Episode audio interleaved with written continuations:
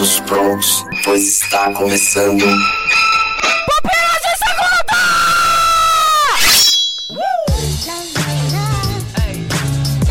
Muito bem, galera, está começando mais um Pupilas de Segunda e esse Pupilas de Segunda é especial porque vamos falar sobre filmes de terror no mês do terror. E para segurar a minha mão medrosa está Samuel Santos. Nossa, o Adriano vai ficar com ciúme, Léo, assim. Segura minha mão, Samuel. Segura Dá, minha daqui. mão porque eu tenho, eu tenho pavor de, de filme de terror. Já tô confessando logo agora. E também nesse trenzinho do terror está Estou eu, Edson Amaru, mais uma vez aqui, marcando presença no P2. E vamos que eu já tô com a minha fralda, que é pra gente segurar esse episódio aqui. Tá tenso.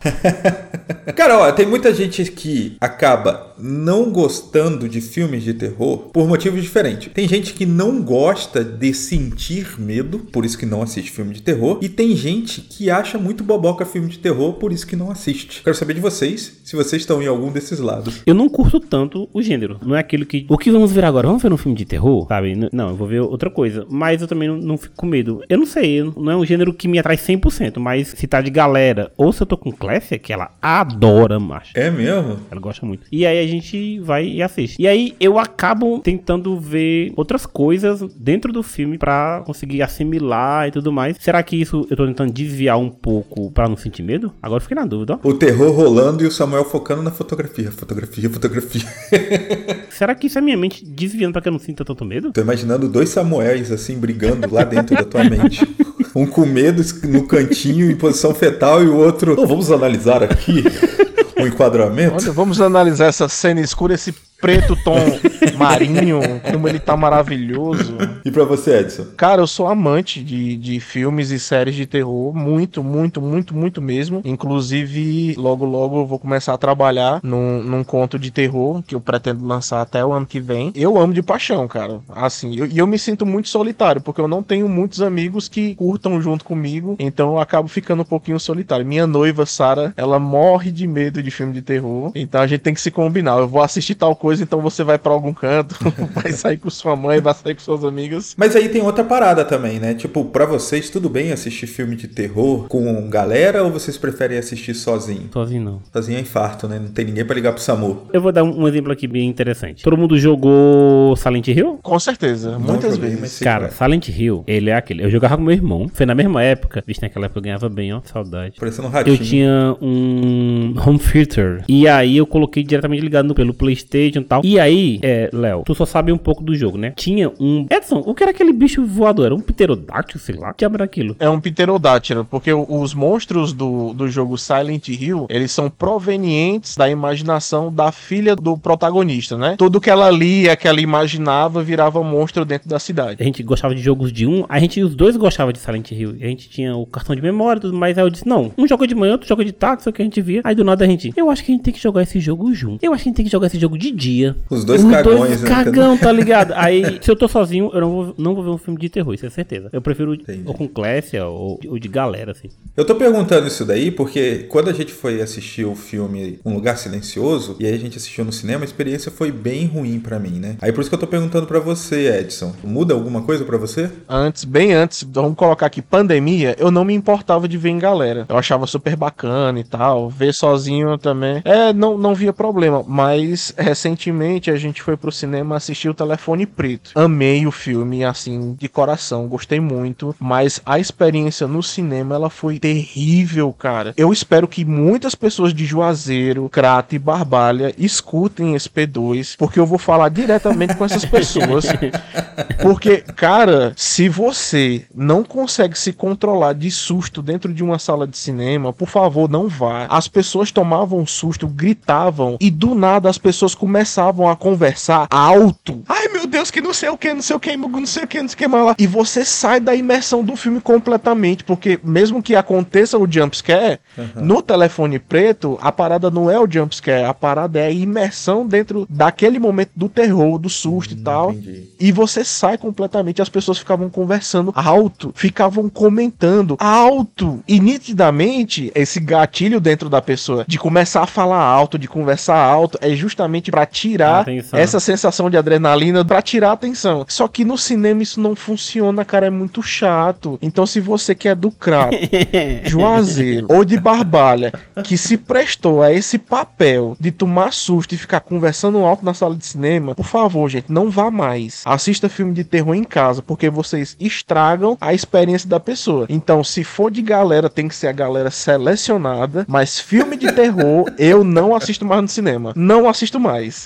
Mas o problema não eram os gritos, era a conversa pós-tensão. A conversa pós-tensão. Ai, meu Deus, que eu achei que ele ia fazer não sei o que mais lá. Ai, mulher, olha meu coração. Não sei o que, não sei o que. Ei, Edson, e eu aposto que do nada rolou um assim. Ai, meu coração, não sei o quê. Mulher, tu já comprou o, o ingresso da Expocrato? Tu viu como tá caro?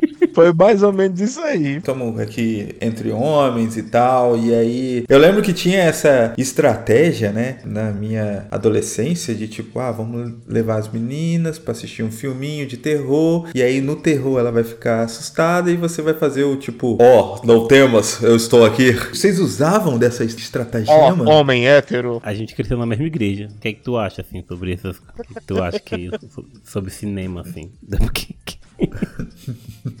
Não, mas quando a gente juntava de galera pra assistir na casa de algum amigo, rolava um pouco disso mesmo. Mas como é que a gente fazia quando o cara tava com mais medo que a menina, hein? Então, eu tava pensando isso aqui. Eu falei, o Samuel vai ser o contrário. Eu acho que é a menina que falava assim: vou levar o Samuel pra assistir um filme de terror pra protegê-lo. Léo, eu era feio. eu- Ninguém queria ficar perto de mim. Não. Não, Isso não acontecia. Não, não. Todo mundo me achava muito gente boa. E pra você, Edson, você preferia levar pra um, um filme de terror ou um- uma sorveteria era mais jogo? Cara, eu posso te contar uma coisa?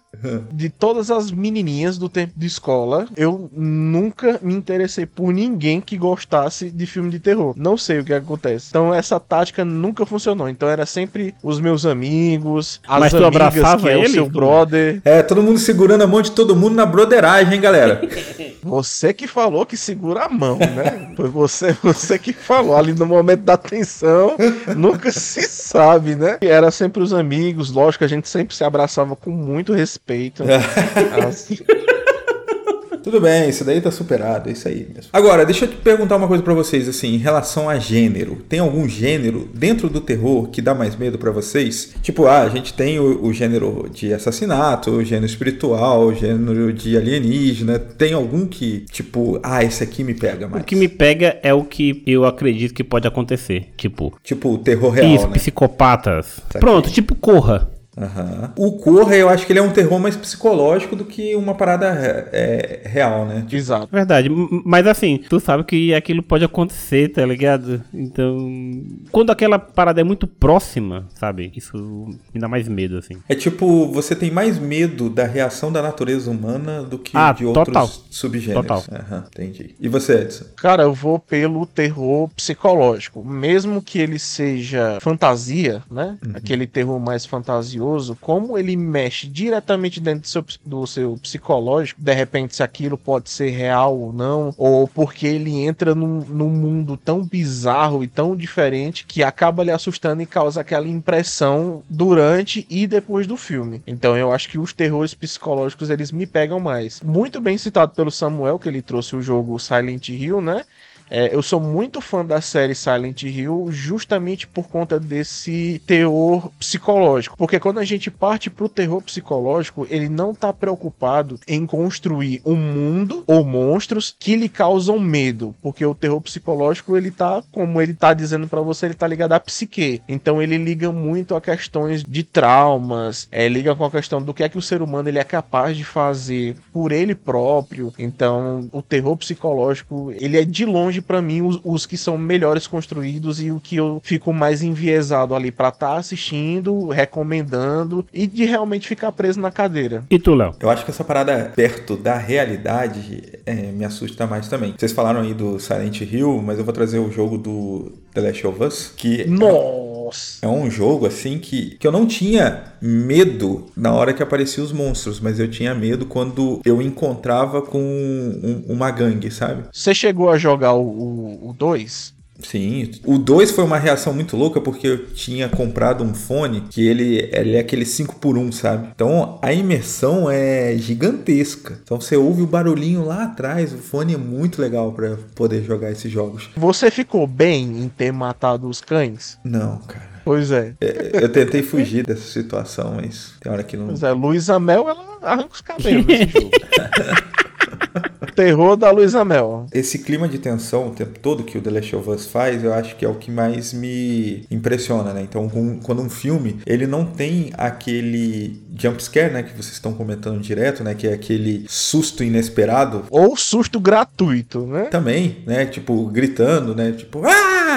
Você toma susto por uma reação natural. Depois tu fica assistindo o filme e fala, pô, que desgraçado, que, que situação mandrake, né? Eu gosto mais quando o terror ele é construído e ele demora pra chegar. Do tipo, o personagem principal tá aparecendo na tela e a câmera tá focada no rosto dele, mas você tendo a percepção lá do fundo. Aí você fala, pelo clichê, algo atrás vai aparecer e ela vai tomar um susto, né? A- o personagem. E isso não acontece. Ele te surpreende por não te surpreender com o susto. Então ele vai criando aquela situação de tensão o tempo todo, que eu acho que isso acaba me pegando mais, sabe? Porque é aquilo que eu vou ficar lembrando depois de que acaba o filme. Então eu acho que um bom filme de terror, ele é aquele filme que fica martelando na tua cabeça depois. Sim, sim, com certeza. Porque com os jump scare, né, com os sustinhos, é aquele momento e pronto, acabou, né? É tipo um, um susto me miojo, né? Preparou, comeu, acabou. Não emociona. Agora, aquele filme que fica martelando na tua cabeça horas, dias, pô, isso me puxa mais, sabe? Agora, tu contando esse relato aí, um filme que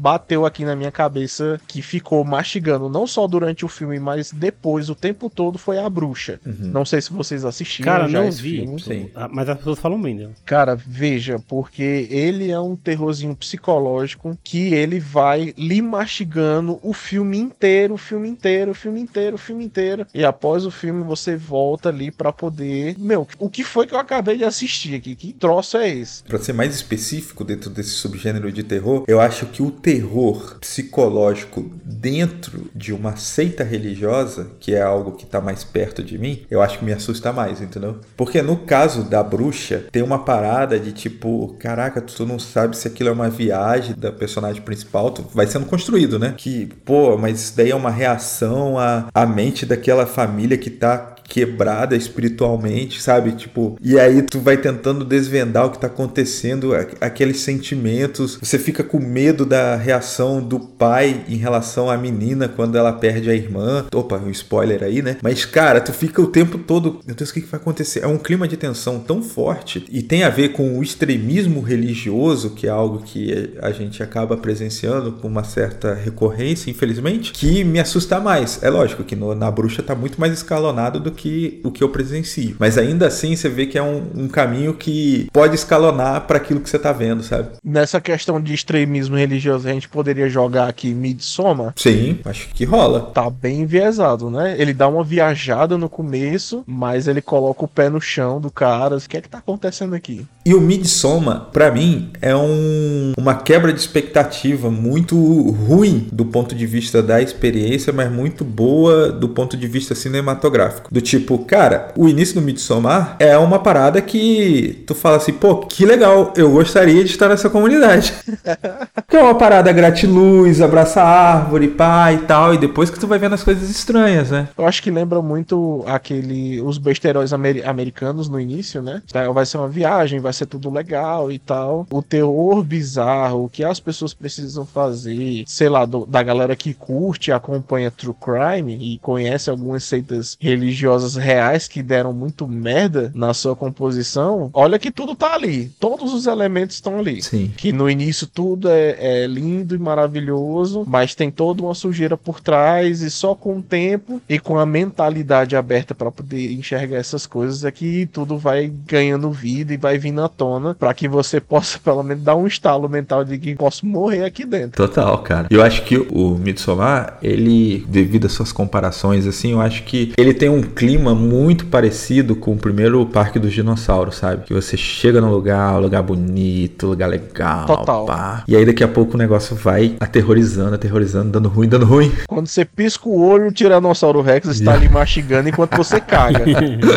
Exatamente. Eu acho que tem esse clima, assim, cara. Essa questão de ir te pegando e, e te consumindo. Vocês já assistiram o filme Arraste-me pro no Inferno, do Sam Raimi? Com certeza. Se você está ouvindo o P2 e não assistiu esse filme, você está errado. volte e assista Rashmi para o Inferno e volte para esse episódio. Tô desligando agora? Daqui a pouco eu volto.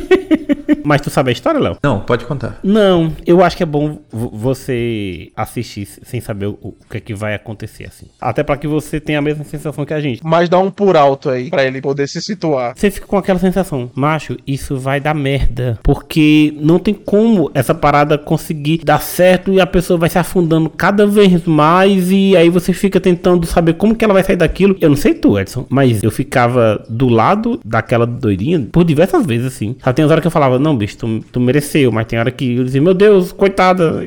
E aí ela fica ali consumindo durante o filme todo. Até quando você tem um alívio, você não tem aquele filme do Sam Raimi, né, cara? Você acha que o negócio vai pra cá, ele vai pra ali tudo mais. O que me fazia nos filmes do Sam Raimi, somente de terror, pra conseguir ficar, porque ele tem aquele, aquelas pitadinhas de comédia, né? E aí talvez seja por isso que eu consiga mergulhar bem no filme, assim, porque ele tem essas tiradinhas que traz um pouco de alívio, assim, né? Na atenção do filme. É justamente o que eu ia comentar agora. Pro filme Arraste-me para o Inferno, ele tem um, um título muito forte, né? Mas por ele trazer essas pitadinhas de comédia, ele tá num, num subgênero do terror onde ele não é tão pesado. Ele chega a ser quase uma aventura. Uhum. Uma aventura com cenas horripilantes e com sustos aqui e acolá. Mas eu não acho ele tão pesado em outros termos. Acho que tra puxando pra trás, lógico, não tem como fazer comparativo, mas, por exemplo, o Arraste-me para o Inferno, ele não tem o mesmo peso que o Sexto Sentido tem, Uhum. que ele vai, ele te dá todas as pistas do que tá acontecendo. E depois tu fala, caraca, tava tudo ali, né? Exatamente, porque ele vai criando, você não tá entendendo o, o, o que é que tá acontecendo com aquele garoto, mas ele tá recebendo ajuda pra entender que ele tá vendo gente morta e ele precisa ajudar essas pessoas, mas ele tem todo o problema e o conflito com a mãe, porque a mãe não entende o que tá acontecendo, e o filme vai escalonando dentro do problema, É. né? Aí arraste-me para o inferno é, é pra solução do problema.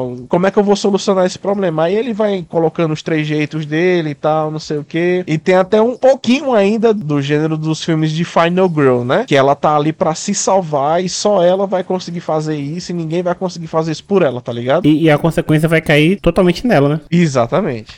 Muito bem, galera, passando aqui rapidinho para lembrar você que gosta desse podcast para deixar o seu curtir onde você puder. Se você escuta nosso podcast através do Spotify, por favor, nos avalie lá. Clica em seguir o podcast e balangar os sininhos. Sim, lá também tem esse negócio de sininho. Tá ouvindo pelo iTunes? Nos dê as 5 estrelinhas lá também. Isso nos ajuda demais. Não esquece de dar aquela moral no padrinho e nos seguir nas nossas redes sociais, principalmente lá no Instagram, onde a gente interage mais com você. Agora, voltamos à nossa programação normal.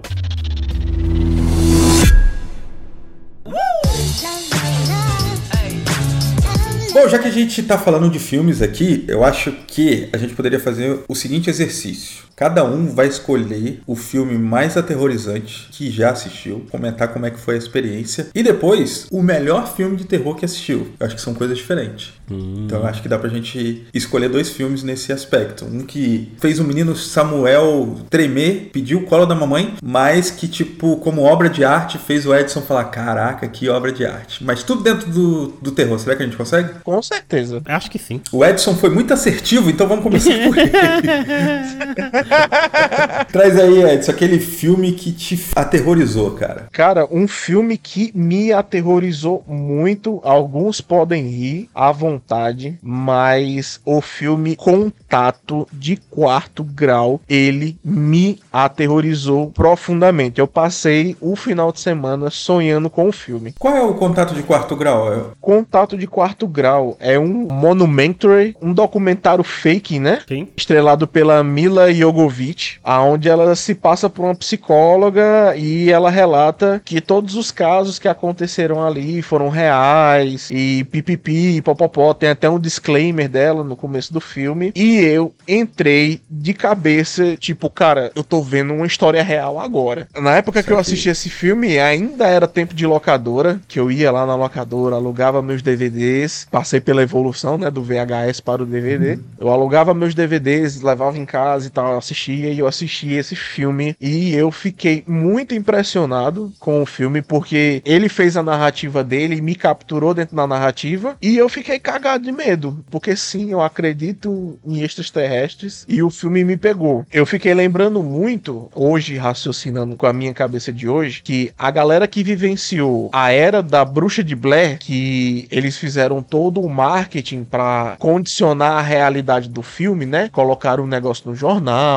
botaram que os jovens desapareceram e colocou que acharam as fitas, iam liberar as fitas pro pessoal assistir nos cinemas e tal. Então todo mundo acreditava que aquilo era uma história de verdade e foi muito aterrorizante para todo mundo e, e, com o passar dos meses foi tudo desmentido que foi só um marketing feito dentro do filme para que as pessoas se assustassem mais e falassem mais sobre o filme. Então eu não pude vivenciar essa época, eu assisti a Bruxa de Blair já sabendo que por mais que falarem que era uma história real, eu já sabia que não era, mas me impressionei do mesmo, do mesmo jeito. O filme Contato de Quarto Grau, ele foi o meu Bruxa de Blair, porque eu caí na pegadinha deles e eu fiquei muito assustado. E, e por mais que você tire essa questão do a Mila Jovovich não é tão boa atriz assim, possam existir algumas coisas um pouco estranhas dentro do filme, mas ele é um bom filme e na época como eu fui capturado, eu senti muito medo e eu tive sonhos. Pra galera que não assistiu ainda, ele é um filme que fala sobre, de fato, contato de quarto grau, que é sobre questão de abdução alienígena e a Mila faz o papel de uma psicóloga que tem vários pacientes que declaram passar por mesmos fatos e aí é onde eles vão linkando e acontecem alguns fenômenos. E o filme ele se desenrola em torno disso. E ele fica o tempo todo se pautando que é história real, tem falas do que seria a verdadeira psicóloga falando e tal, não sei o que. Tudo montado, mas o filme funciona muito bem. É interessante. Deu vontade de assistir. Então o teu grande medo é os documentários fake, né? Porque você citou a Bruxa de Blair, já começou com esse filme. The Office para você deve ser um, tortura. The Office não é tortura, cara, mas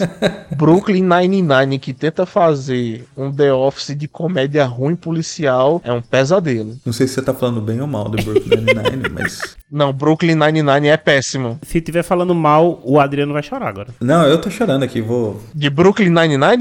Claro, véi! Nossa, mano, não. Eu também não Deus. consegui, não. Um dia eu vou fazer um Pupilas em Brasas. Meu Deus. E aí você vai ouvir esse Pupilas em Brasas sobre Brooklyn Nine-Nine, você vai mudar de opinião e vai dar mais uma chance. Eu cheguei no terceiro episódio chorando. É igual The Office, a primeira temporada é ruim. Ah, pois o The Office me pegou no primeiro episódio. Olha aí, tem que ser bom primeiro assim. episódio eu já tava entregue e, e fui, assim. Falando em, em não conseguir se segurar, Samuel Santos, o que faz os seus esfínteres soltar? Por mais que que esteja mais perto, né, ela possa me assustar. Assim, eu não vejo tanto filme de terror, como eu falei, porque não é um gênero que eu curta tanto. Então, pra dizer assim, Metroso! Pra dizer um que eu realmente senti medo, medo mesmo, assim, de, de acabar o filme e eu. Caraca, por que, que a gente assistiu isso aqui de noite? Que assistiu eu, meu irmão, meu primo e dois tios meus. O chamado, ele durante muito tempo ele foi um cor- assustador. Se eu te ligasse e falasse sete dias, você. Aí eu falar, mas é antes ou depois do pôr do sol? pra aproveitar, né? Se fosse meu caso, eu ia perguntar de qual banco você tá falando, moça? Mas assim, o que é que ele me assustava naquele filme? Aquelas cenas antigas da fita, tá ligado? Aquela mulher penteando o cabelo com aquele. Nossa, aquilo me assustava bastante. É o lance da proximidade com o real, né? Que nem o argumento do Edson aí, né? Ele me assustou muito. Tanto que o povo disse: Ah, vamos ver o chamado 2. Eu disse: Não, não, não, não, não. Não." E vi muitos anos depois e nem lembro, assim, sabe? Nem lembro direito e tudo mais. O segundo nunca é tão bom, deixa quieto. É, Tarantino fala que nunca tem que ter dois, não. Samuel ficou estilo Chapolin. Eu vou! A Samara em si, ela não dava medo. Mas aquelas coisas da fita, de- nossa, aquilo me assustava. Velho, então eu acho que assim, eu, eu tô com vocês. O filme que mais me assustou é um filme que tem a proximidade com o real, que é o Exorcismo de Emily Rose. Que no material de propaganda falava-se que o que você ouviria seria as gravações reais da Emily, que foi o primeiro caso aí que a Igreja Católica admitiu publicamente a intervenção de demônios, né, de possessão ali. E o filme diz que tem as gravações, né, reais do padre verdadeiro, né, fazendo o exorcismo com a Emily. E mano, isso entrou na minha cabeça, cara. Que assim, quando eu acordava de madrugada para ir no banheiro, eu não olhava o relógio. Dentro do filme tem uma parada que 3 horas da manhã é a hora que os bichos Não é vêm. 3h33, não? Não, é 3 horas da manhã exatamente. Até hoje, não sei. Digamos que eu acordo de madrugada por, sei lá. E tá perto ali daquele horário, eu fico ali e eu não olho mais o relógio por um, sei lá, uma meia hora. Tu assistiu esse filme que eu tô falando? Assisti. Então tem tudo a ver, cara, com o que você tá falando. Esse medo pra mim aconteceu durante muito tempo. Não conseguia ir no banheiro, olhar no relógio de madrugada, eu tinha pânico. Aí a primeira semana que eu assisti o filme, cara, foi muito difícil. despertador ficava Dorme. 3 horas. Seu despertador biológico. É, o despertador biológico me forçava a acordar esse horário. E foi um filme que eu assisti no cinema vazio. Aí a experiência é outra, né? Nossa, cara, sério? Eu vi ele em DVD, acho. Não, assisti no cinema sozinho, tipo, aquelas sessões matinê, sabe? Uma hora da tarde. Tinha ninguém no cinema, cara. O barulho de pombo no, no teto do cinema. E aí dava um cagaço, cara. De filme de terror, assim, mais marcante na minha memória foi O Exorcismo de Emily Rose. Tu chegou a assistir ele, Edson? Com certeza. Eu lembro ainda que foi um sábado meia-noite. Tô falando com o especialista. O que pegava mesmo lá na- na- naquele, né? Era quando. Ah, essa aqui são falas reais do julgamento lá e tudo mais. E você, caraca, aconteceu mesmo. O bom que eu tô gravando no, no meu quarto, como eu moro no terceiro andar, eu tenho uma visão muito ampla do Juazeiro inteiro. Aí, ou seja, eu tô vendo a cidade toda a noite aqui e as luzes, né? Enquanto Samuel tava falando, eu olhei pra janela, eu tive a impressão de uma pessoa tá olhando pra mim. não vá para a luz. Cupidas de Segunda trazendo experiências sensoriais para os seus participantes. Pra você que tá escutando esse episódio, nesse momento, não olhe para trás. Não olhe no espelho. Não olhe para o relógio que está 3h33, tá? Porque vem meio demônio, já que não tem como fazer meia, meia, meia. Ele vem parcelado. A metade dele vem 3h33 e o outro vem às 7 horas da manhã, né? Agora vamos pro, pro filme de arte, né? Porque terror, geralmente a gente fala sobre trash, né? A gente costuma falar muito sobre filme trash. Samuel até citou aí o Sam Raimi. Mas vamos ver se a gente lembra de algum filme que, assim, putz, é um filme de terror e na plenitude da parte técnica do cinema, sabe? Samuel, pra você. Eu acho que o Orfanato do Guilherme Del Toro é um filme que eu acho ele. Assim, eu gosto muito do Del Toro. E pra mim é o gênero que ele deve trabalhar pelo resto da vida, tá ligado? Esse gênero voltado assim para. Para esse misticismo e tudo mais. Desde o Labirinto do. Tanto que quando eu vejo filmes como o Orfanato, como o Labirinto do Fauno, sabe por que que eu fico me perguntando? Como é que teria sido o Hobbit? Sério mesmo, assim, como é que ele teria feito aquelas criaturas e tudo mais. Eu acho o Del Toro muito bom, assim. Se você pega o orfanato ali, a forma que, que a fotografia foi apresentada, ela te coloca dentro do filme, assim. Ele faz muito aquela parada misturando um pouco de época, assim, tudo mais. E no orfanato, cara, ele ambientaliza de uma forma que você fica totalmente imerso no, no filme, tá ligado? Filme antigo, 2007, antigo? Antigo, né? É. Tanto, pra nós somos idosos. A forma como a parada vai se resolvendo. E o Guilherme Del Toro, ele é muito daquilo de. Se ele faz uma coisa, dentro do filme ele vai resolver aquilo ali, né? Ele gosta disso. Como é resolvido e como aquela parada é construída no filme, pra mim é muito. O roteiro é muito redondinho, tá ligado? É, é muito bom. Pra mim, dentro desse gênero, eu gosto muito do orfanato. Cara, eu ia falar sobre o o Midsommar, mas a gente já acabou falando no outro bloco. E aí eu fiquei pensando outro filme que, dentro do- da cinematografia do cara, nem é o melhor filme dele, sabe? Mas ele consegue usar todas as técnicas, sabe? De você se importar com os personagens principais, a ambientação do lugar. E é um filme super barato. Eu acho que é o filme mais barato que ele já fez. É um filme de toda a filmografia dele, não é o filme mais assistido dele, não é o melhor filme, mas pela habilidade que ele tem de contar a história, de fazer o espectador se prender e se importar com os personagens, é o filme do M. Shalamaia, o A Visita Não conheço. que é um filme de 2015 ou 2016 que conta a história de duas crianças que vão visitar os seus avós. E aqueles avós, eles não tinham muito contato com a mãe, que a mãe ela acaba tendo uma gravidez independente e tal, os pais não aceitam muito. Passa um tempo, eles meio que se reconciliam por telefone e essas crianças vão pra lá. Assim, muito imprudente da mãe, né? O caso de deixar duas crianças irem sozinhas pra conhecerem os avós. E aí chega, tem todo o, o suspense ali, tem todos os sustos e tal, mas eu acho que a construção dos dramas familiares que ali vai mostrando, eu acho que me pegou bastante, sabe? Poderia entrar no senso comum aí de citar Hereditário, de citar outros filmes aí que são como é, Nós, por exemplo, que são um primor, mas eu quis trazer esse daí até por uma questão de indicação. Fica aí a visita, uma das melhores coisas que o M. Shalamaia fez depois de ser sentido. Mas você viu o trailer do novo filme dele? Não, cara. Muito, muito bom. Vou mandar pra você. Nosso amigo Abner Lobo mandou pra mim.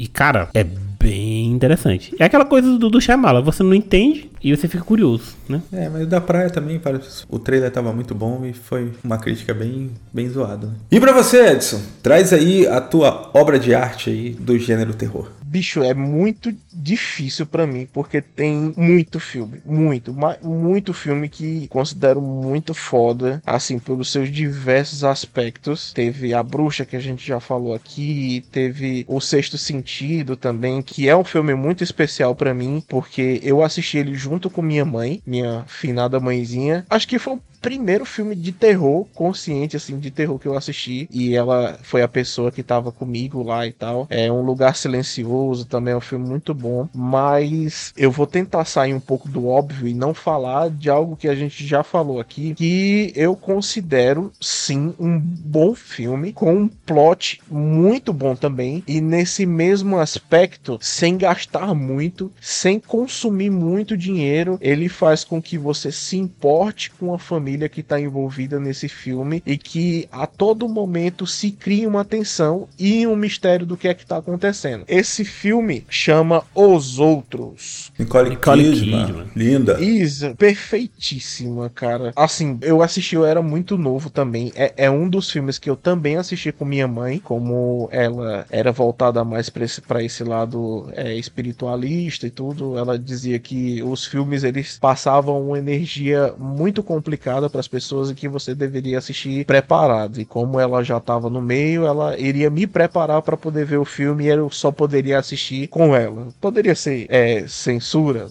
talvez da parte dela? Poderia. Mas era um- um- uma iniciativa que ela tinha. E é um filme fantástico. Ele é um filme, se eu não me engano, de 2001 ou é do ano 2000. Eu não tenho certeza agora. E ele retrata uma mãe que está protegendo seus filhos dentro de uma casa que está sendo assombrada. O clássico, né? Uma casa fechada, uma família sendo aterrorizada por espíritos. Mas esse filme ele guarda um plot twist muito bom que se você não assistiu ainda, vale muito a pena você revisitar esse filme, porque ele tem uma história fantástica, muito envolvente, um plot twist que explode a cabeça de qualquer pessoa. Muito bem, galera. Chegamos ao final de mais um Pupilas de Segunda. A gente vai colocar ali nas caixas de perguntas e respostas dentro do Instagram para você colocar o seu filme aí que você mais se assustou e depois, quem sabe, a gente fazer também um aí de indicações de filme terror que todo mundo deveria assistir, né? Oh meu Deus, Léo, o Pupilas tem um Instagram? Qual é o Instagram do Pupilas? Olha só, arroba Pupilas em Brasas. Nossa, foi muito natural. A gente é muito ator, cara. Foi, eu acho que assim, a gente já foi melhor no Jogral, né, semana? Propagandas de primeira. Se você quer divulgar seu produto ou sua marca, entre em contato agora mesmo. É isso aí, gente. A gente fica por aqui.